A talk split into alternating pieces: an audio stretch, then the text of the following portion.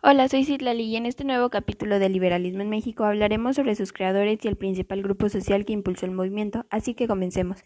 ¿Quién o quiénes crearon el movimiento liberal? En los inicios, el fundador del pensamiento liberal como una ideología nueva y diferente y a menudo identificado como el padre del liberalismo, fue John Locke, un médico y filósofo inglés cuyas palabras más tarde inspiraron revoluciones. Y aunque John fue el que lo creó, existieron otros personajes importantes. Entre ellos, los más destacados fueron Adam Smith, David Ricardo, Francois Ketnay, Frederick Bastiat, Friedrich Hayek y Ludwig van Mises. ¿Quiénes conformaron el grupo social que lo impulsó?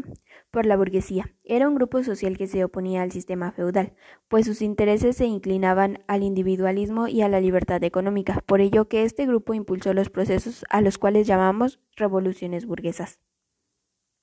Eso fue todo por hoy. En el siguiente capítulo mencionaré las principales corrientes liberales y, las y los diferentes tipos de liberalismo. Sin más que decir, nos vemos en el siguiente capítulo.